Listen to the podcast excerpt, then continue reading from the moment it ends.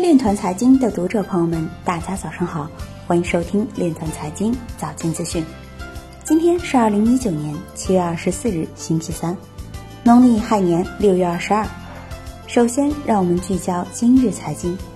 阿布扎比国际金融中心与金融易账通达成合作，共同参与开发区块链和分布式账本等。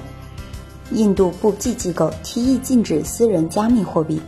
解放军报表示，利用区块链设计网络安全防护，确保任意节点被摧毁不影响网络组网运行。孙雨晨表示，网传对话图片均为 PS，涉嫌非法集资洗钱以及涉黄涉毒等报道不实。非法销售虚拟数字货币，被告人被判处有期徒刑五年，并处罚金十五万元。有经济学家称，虚拟货币支持者应克服美元是一种稳定货币的想法。中航证券首席策略分析师表示，区块链深刻影响行业转型，建议重点关注。楼底将推进区块链等与实体经济融合发展。赵长鹏表示，特朗普谈论加密货币只会利好行业。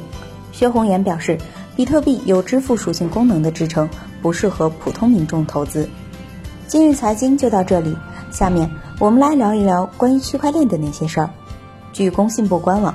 二零一九年七月十九日，区块链技术和应用峰会暨第三届中国区块链开发大赛成果发布会在杭州举行。工业和信息化部信息化和软件服务业司参加会议并致辞。后续，信息化和软件服务业司将继续加大支持力度，围绕技术、产业、应用、标准等关键环节，积极采取有效措施，营造良好的发展环境，推进产业健康发展。